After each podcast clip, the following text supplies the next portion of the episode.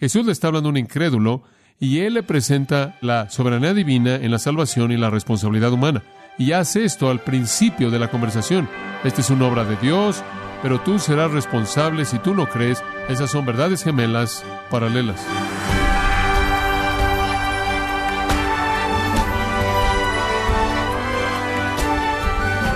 Bienvenido a esta edición de Gracia a vosotros con el pastor John MacArthur. De todos los mensajes, cartas y llamadas que recibimos en Gracia a vosotros, hay una pregunta que sobresale de todas las que aquí vemos. Usualmente comienza con si Dios es soberano y si Él escoge a las personas que serán salvas, entonces, ¿por qué es que estas personas todavía son responsables en orar a Dios, arrepentirse de sus pecados y seguir a Cristo? Bueno, el pastor John MacArthur nos ayuda a contestar estas preguntas con la serie del Evangelio de Juan capítulo 3, titulada El segundo nacimiento, a continuación, en gracia a vosotros. Abra su Biblia si es tan amable y acompáñeme al tercer capítulo de Juan. En los primeros diez versículos vimos que el término nacer de nuevo apareció cinco veces. Nacer de nuevo, nacer de arriba, hablando de esa obra de gracia divina, sobrenatural, soberana, milagrosa de regeneración llevada a cabo por Dios. Ese fue el tema del 1 al 10. El nuevo nacimiento, regeneración. El tema aquí es la fe, creer. Entonces, por un lado, usted tiene la doctrina de la soberanía divina. Por otro lado, usted tiene la doctrina de la fe humana, la creencia humana o la responsabilidad humana. Entonces, usted tiene una presentación tan clara de la salvación soberana en los versículos 1 al 10 como en ningún otro lugar en las Escrituras. Y junto a esto usted tiene una presentación clara de la responsabilidad humana. Y la pregunta que si no respondo hoy, estará usted haciendo en todo versículo es cómo es que estas dos cosas encajan. Ahora quiero decirle esto en primer lugar. La mayoría de la gente al evangelizar evita esa pregunta en su totalidad asumiendo que los cristianos que han sido cristianos por mucho tiempo ni siquiera quieren enfrentar esa pregunta, hacen lo que pueden para evitar que un incrédulo piense en esto. Y habrían estado haciendo exactamente lo opuesto de lo que Jesús hizo. Jesús le está hablando a un incrédulo y él le presenta las dos verdades paralelas, gemelas, de la soberanía divina en la salvación y la responsabilidad humana. Y hace esto al principio de la conversación. Esta es una obra de Dios, únicamente una obra de Dios, pero tú serás responsable si tú no crees y tú eres llamado a creer y la vida eterna te espera si crees. Esas son verdades gemelas que son paralelas. Quiero decirles algo, siempre permanecen paralelas. Y lo único que le puedo decir es que en la palabra de Dios estas verdades son paralelas. Y la respuesta es creer en ambas con todo su corazón. Y una de ellas, la soberanía divina, va a informar su adoración y la otra, la responsabilidad humana, va a motivar su evangelismo. Permítame darle un par de ilustraciones para ayudarle con su consuelo. En el décimo capítulo de Isaías, Dios presenta a Asiria, la nación de Asiria, y él presenta a esa nación pagana idólatra de una manera muy interesante. Versículo 5 de Isaías 10. Oh Asiria, viene un juicio sobre Asiria, un juicio de Dios. Ay, es un término hebreo onomatopéyico, decimos ay en español, de hecho en hebreo, oye ya, es ese tipo de gemido, eso es lo que quiero decir con onomatopéyico. Es una palabra que se oye como su significado. Entonces es una palabra de, de aflicción terrible que significa destrucción y juicio. Dios va a destruir a Siria, Dios va a traer juicio divino en Asiria. Y después de ahí leemos, vara y báculo de mi furor, en su mano he puesto mi ira. Dios dice, voy a juzgar a Siria, y después se le identifica a Siria como la vara de su enojo y el báculo de su indignación. En otras palabras, Asiria es un arma en las manos de Dios. Dios está levantando a Siria como un arma para usar a Siria para desatar su ira. ¿En contra de quién? Versículo 6. Le mandaré contra una nación pérfida, y sobre el pueblo de mi ira le enviaré. Esa es una designación triste porque está hablando de Israel. Dios, y sucedió en la historia, recogió a Siria, levantó a Siria y envió a Siria como un destructor en contra de una Israel apóstata idólatra. Dios dice, voy a tomar a Siria la vara de mi enojo, el báculo de mi ira, mi indignación, y voy a enviarla contra una nación impía, contra Israel, y eso es lo que él hizo. Asiria fue la herramienta de Dios. Usted conoce la historia de la invasión asiria del reino del norte en el 722. Los llevaron cautivos, los masacraron y nunca regresaron de la cautividad. La parte norte del reino dividido. Asiria fue el arma. Y él dice en el versículo 6, para que quite despojos y arrebate presa y lo ponga para ser hollado como lodo de las calles. Y eso es exactamente lo que pasó. Después usted llega al versículo 7. Muy interesante. Aunque él no lo pensará así, ni su corazón lo imaginará de esta manera. Yo voy a usar a Siria para hacer esto y este no es el plan de Asiria. Esto no es lo que Asiria está escogiendo. Esto es lo que yo estoy escogiendo que Asiria haga. Esta no es la intención de Asiria. Este no es su plan, sino que más bien tiene como su propósito destruir a muchas naciones. Asiria tiene como objetivo a muchas naciones y sus nombres están en el siguiente versículo, versículo 9. Identifica algunas de ellas. Asiria tiene su plan, pero yo tengo mi plan y yo, sin que ellos lo planeen o busquen hacerlo, voy a tomarlos y usarlos como mi arma. Bueno, esto es sorprendente. Asiria no tiene intención de hacer esto. Dios, literalmente, soberanamente, los toma los lleva a Israel para cumplir su voluntad. Y después él dice en el versículo 5, hay de Asiria, hay de Asiria, una nación que va a ser destruida por hacer algo que no escogieron hacer, por hacer algo que no planearon hacer, por hacer algo que no tenían la intención de hacer. Asiria tuvo sus propios planes. Dios tuvo planes diferentes, pero Asiria será destruida versículo 12. Pero acontecerá que después que el Señor haya acabado toda su obra en el monte de Sión, representando a Israel y en Jerusalén, castigará el fruto de la soberbia del corazón del rey de Asiria y la gloria de la altivez de sus ojos. Y procede a citar lo que el rey de Asiria dijo cuando se enorgulleció y atacó a Israel. Dios dice, voy a destruirlo. Versículo 16. Voy a enviar debilidad, debajo de su gloria encenderá una hoguera como ardor de fuego, y la luz de Israel será por fuego y su santo por llama, que abrace y consume en un día sus cardos y sus espinos. La gloria de su bosque y de su campo fértil consumirá totalmente alma y cuerpo y vendrá a ser como abanderado en derrota. Esta es una yuxtaposición sorprendente. Dios castiga a una nación por hacer lo que Dios escogió que hicieran e hizo que hicieran. No hay explicación, no hay manera de armonizar esas cosas. Responsabilidad plena por el orgullo cayó sobre el rey de Asiria responsabilidad plena por la intención mala y la masacre cayó en Asiria. Aunque estaban actuando por decreto divino, eran plenamente responsables por lo que hicieron. Esto de nuevo es una ilustración de esas realidades paralelas, la responsabilidad humana y la soberanía divina. Y siempre serán paralelas y siempre tendrán que ser entendidas de esa manera. Los pecadores tienen el peso pleno de la responsabilidad de sus actos de desafío en contra de Dios aun cuando Dios los está usando para cumplir sus propósitos. Y sin embargo, todas las cosas son decretadas y determinadas por Dios en su fin determinado. Permítame llevarlo al Nuevo Testamento por un momento. Pase a Mateo capítulo 11. Mateo capítulo 11. Y este puede presentar el punto de manera más clara. Mateo capítulo 11, versículo 27. Este es un versículo de soberanía divina. Todas las cosas me fueron entregadas por mi Padre. Ahora escuchen. Y nadie conoce al Hijo sino el Padre, ni al Padre conoce alguno sino el Hijo, y aquel a quien el Hijo lo quiera revelar. ¿Ve eso? El único que conoce al Hijo es aquel a quien el Hijo lo quiere revelar. Usted no puede conocer a Cristo si Él no quiere que usted cree en Él, si Él no quiere que usted lo conozca a Él. Bueno, ese es el versículo 27. Fuerte en el propósito divino, soberano, determinado. Usted no puede conocer al Hijo a menos de que el Hijo quiere que usted lo conozca a Él. Y después el versículo 28, que dice, Venid a mí, todos los que estáis trabajados y cargados, y yo os haré descansar. ¿Cómo puede ser eso? Él acaba de decir que nadie puede venir a menos de que el Hijo se revele a sí mismo. ¿Cómo puedes decir eso? Pero eso está por toda la Biblia. Esas son dos realidades paralelas, esas verdades gemelas de nuevo. Por un lado, el propósito soberano de Dios, por otro lado, un ofrecimiento abierto. Venid a mí, todos los que estáis trabajados y cargados, y yo os daré descanso.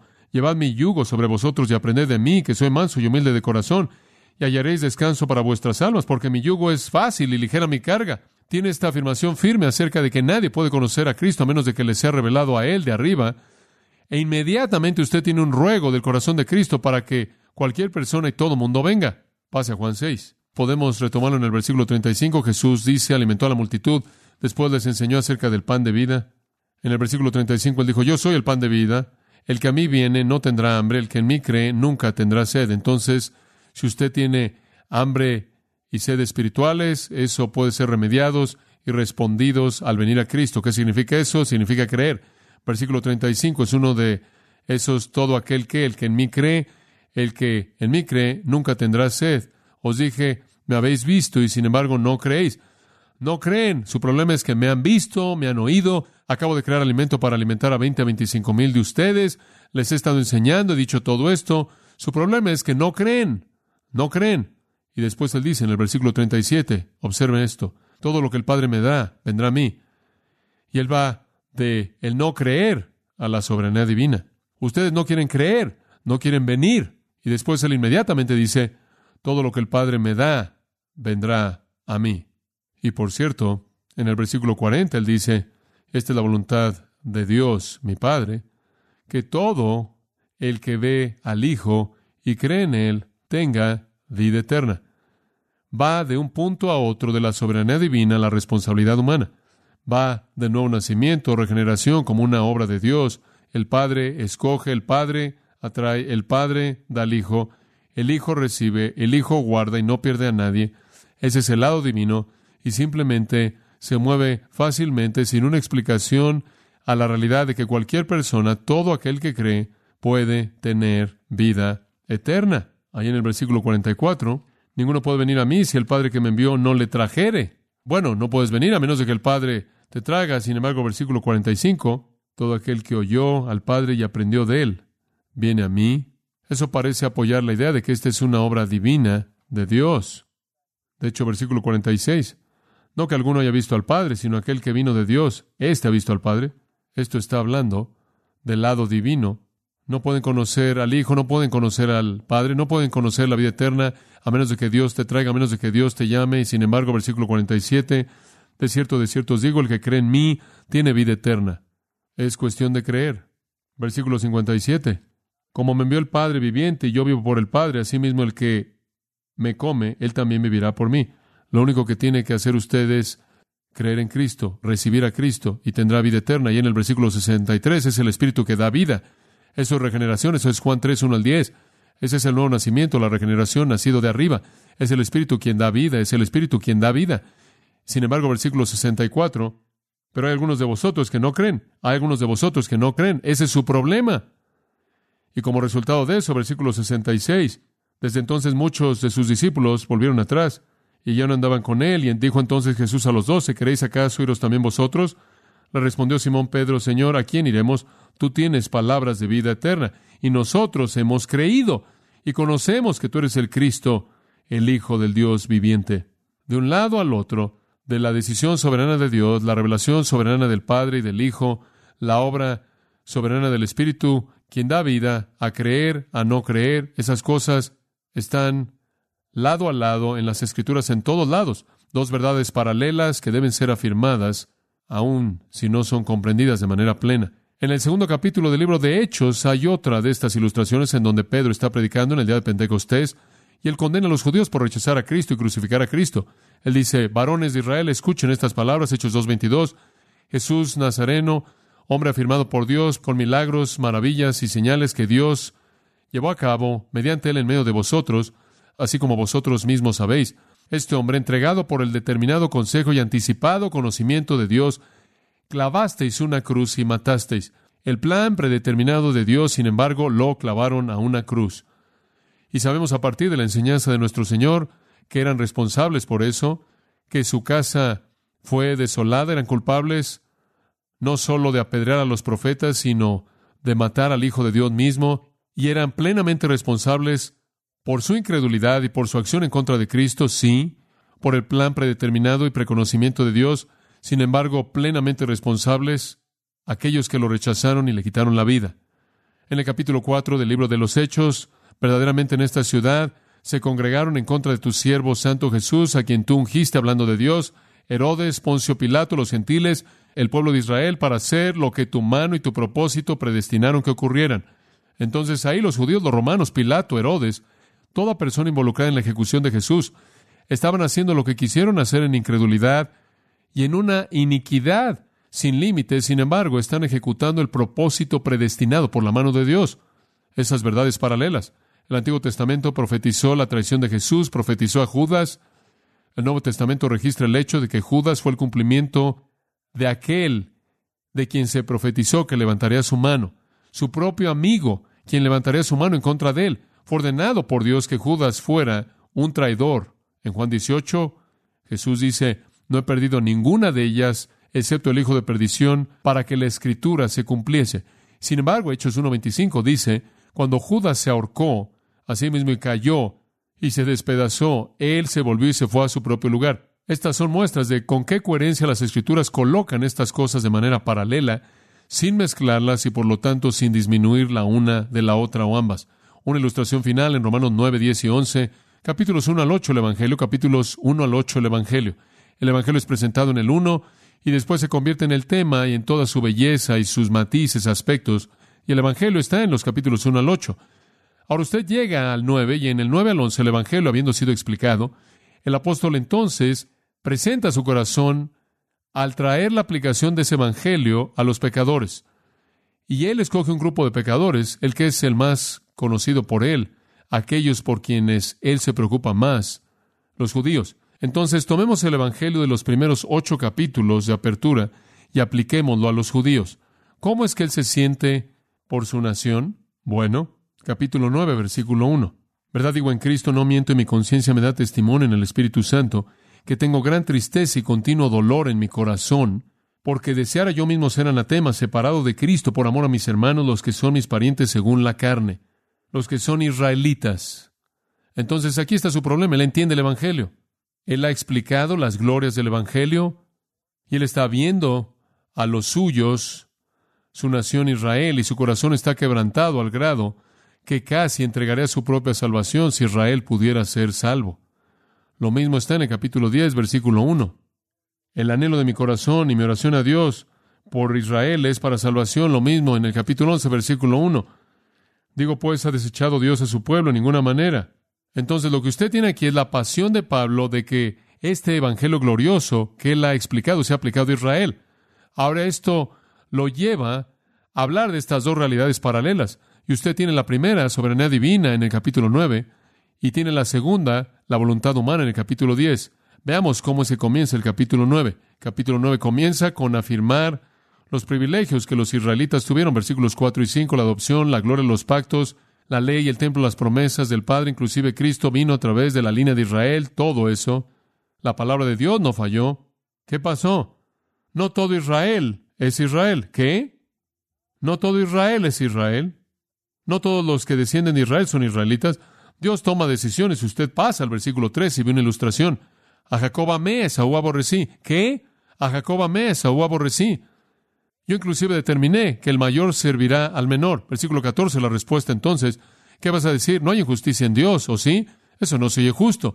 ¿Cómo puedes hacer esa determinación antes de que nazcan? ¿Cómo puedes escoger a Jacob y no a Saúl? ¿Cómo puedes hacer eso? Eso no es justo. Versículo 15, aquí está la respuesta de Dios de Éxodo 33. Tendré misericordia del que tenga misericordia y me compadeceré del que me compadezca. Yo tomo esa decisión. Yo decido a quién le doy misericordia y compasión Así que no depende del que quiere, no depende del hombre que corre, depende de Dios que tiene misericordia. Versículo 18, de manera que de quien quiere tiene misericordia y al que quiere endurecer, endurece. Entonces la pregunta es, versículo 19, ¿por qué? Pues sin culpa. Yo ni siquiera soy un factor. Si Él está tomando todas las decisiones, ¿cómo es que puede hacer que yo sea responsable por rechazar? Porque ¿quién puede resistir esa voluntad soberana? ¿Esa es tu queja? ¿Eso no es justo? ¿Cuál es la respuesta de Dios? Simplemente cállate, no tienes derecho de preguntar eso. Eso es lo que él dice en tantas palabras. Versículo 20. Mas antes, hombre, ¿quién eres tú para que responda a Dios? ¿Quién es tú, hombre, que responde a Dios? Dirá el barro al que lo formó, ¿por qué me hiciste así? ¿verdad? ¿Acaso el alfarero no tiene derecho sobre la arcilla para hacer de la misma masa un vaso para uso honorable y otro para uso común?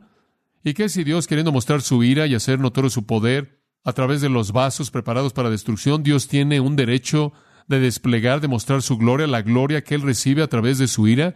Y entonces, ¿qué si Dios quiso dar a conocer las riquezas de su gloria en los vasos de misericordia? Dios es glorificado en su ira y es glorificado en su gracia. De Oseas, versículo 25, yo llamaré a aquellos que no eran mi pueblo, pueblo mío. Yo voy a hacer ese llamado, yo voy a tomar esa decisión. Esa es una decisión tomada por Dios. Esa es la sección más fuerte del Nuevo Testamento acerca de la soberanía de Dios al escoger a personas para salvación. Ahora usted llega al capítulo 10, el siguiente capítulo. Aquí está el otro lado, la responsabilidad humana. ¿Cuál es el problema? Mi oración a Dios por Israel es para salvación. Oro porque sean salvos. ¿Por qué no son salvos? Bueno, tienen celo por Dios, versículo 2, pero no según ciencia. No tienen suficiente conocimiento. Él no está diciendo, bueno, no hay manera en la que ellos serán salvos, porque me imagino que Dios no los eligió. Él no dice eso. Él dice, el problema es que no tienen conocimiento. ¿Y qué es lo que no entienden? Bueno, no entienden las cosas que usted necesita entender. Digo, lo que usted necesita entender de manera clara. Por ejemplo, no entienden la justicia de Dios. Wow, eso es realmente importante. No entienden que Dios es tan justo como Él es. Creen que Dios es menos justo de lo que Él es y buscan establecer su propia justicia. Entonces, tienen una teología propia equivocada. Piensan que Dios es menos justo de lo que Él es, tienen una antropología equivocada, creen que son más justos de lo que son y entonces creen que pueden satisfacer a Dios por sí mismos. Entonces tienen un concepto inadecuado de Dios como santo, perfectamente justo. Tienen un concepto totalmente incorrecto de sí mismos como personas que son total y absolutamente pecaminosas y por lo tanto no se sujetan a sí mismos a la justicia de Dios. En otras palabras, no caen bajo la carga de reconocer que nunca pueden alcanzar la justicia de Dios y por lo tanto no claman a Cristo para terminar el reinado de la ley y traerles justicia. ¿Y cómo va a pasar eso? Viene a todo aquel que cree. ¿Qué tan sorprendente es eso? Versículo 4. No entienden que la justicia que trae un fin a la tiranía de la ley está disponible a todo aquel que cree. Y entonces Pablo dice, eso es lo que predicamos, versículo 8. Predicamos la palabra de la fe. Predicamos que si confesares con tu boca que Jesús es el Señor y creyeres en tu corazón que Dios le levantó de los muertos, serás salvo. Porque con el corazón una persona cree resultando en justicia. Y después él dice en el versículo 11, todo aquel que cree en él no será avergonzado. Todo aquel que cree, no importa, judío, griego, el mismo Señor, Señor de todos, abundando en riquezas para todos los que le invocan. Porque todo aquel que invocar el nombre del Señor será salvo. Wow. Después de eso, capítulo 9, determinado. Absoluto en la soberanía de Dios en la salvación. Aquí tiene que ver con conocer la verdad, creer la verdad, creer en Cristo. ¿Cómo respondemos a estas dos cosas? Bueno, tenemos un mandato. Versículo 14. Y así es como lo resuelves. ¿Cómo invocarán aquel en el cual no han creído? ¿Y cómo creerán en aquel de quien no han oído? ¿Y cómo irán sin un predicador? ¿Y cómo irán sin haber quien les predique? ¿Y cómo predicarán si no fueran enviados? Como puede ver, la fe, versículo 17, viene de oír la palabra de Dios acerca de Cristo. Entonces, ¿cuál es nuestra responsabilidad? ¿Subirte a una torre, aislarte y encontrar una solución a estas dos verdades paralelas? ¿Tratar de encontrar una manera de resolver la paradoja aparente? ¿Tratar de elevarnos al nivel de la mente del Dios infinito? No. Nuestra responsabilidad es reconocer esto. Se nos ha dado un mandato y una comisión de ir a todo el mundo y predicar el Evangelio a toda criatura, porque todo aquel que cree puede ser salvo.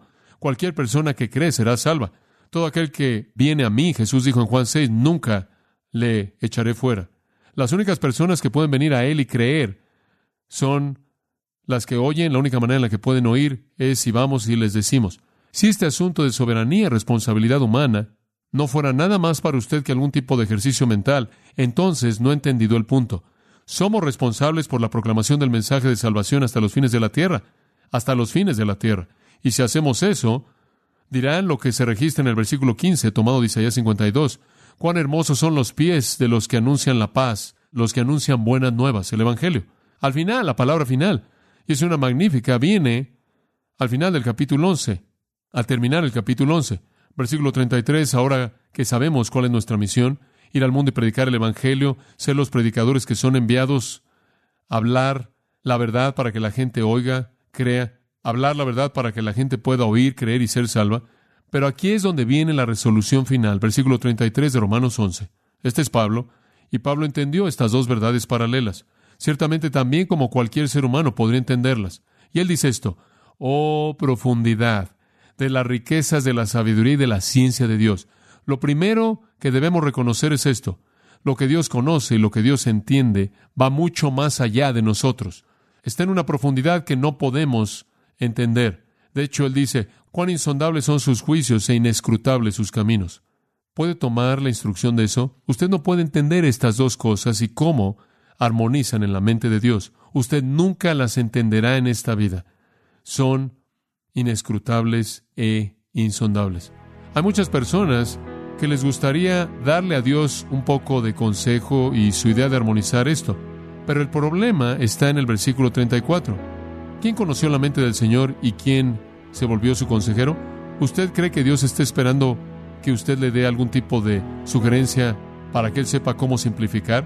¿Quién cree usted que es? Usted no conoce la mente del Señor, usted ni siquiera puede acercarse, usted no lo va a aconsejar. Además, en el versículo 35, Él no tiene la obligación de darle a usted más información de la que usted tiene. ¿Quién le dio al primero para que le fuese recompensado? ¿Cree usted que Dios le debe algo?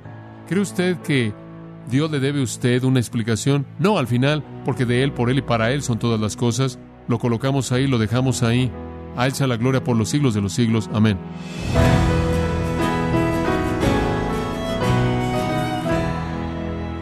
Y de esta forma hemos estado escuchando a John MacArthur con la serie El Segundo Nacimiento en Gracia a Vosotros.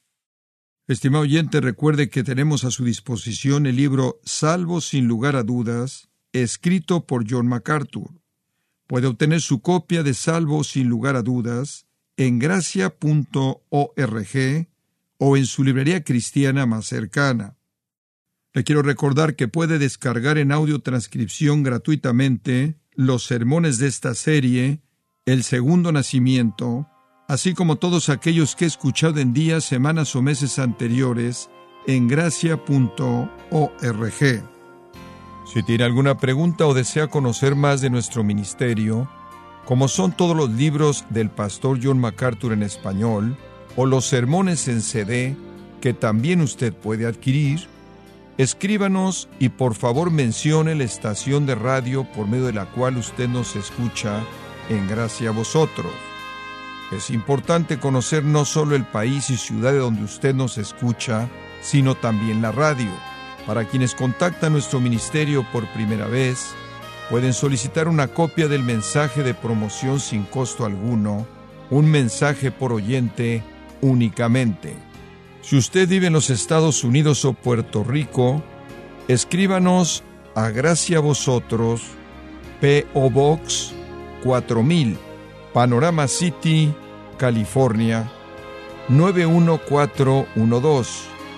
O puede escribirnos a través del siguiente correo electrónico radio arroba esto ha sido todo y en nombre de John MacArthur y del personal de este organismo, queremos darle las gracias por su tiempo y sintonía, invitándole para que nos acompañe en la próxima edición y juntos desatar la verdad de Dios un versículo a la vez, aquí en Gracia a Vosotros. Thank you.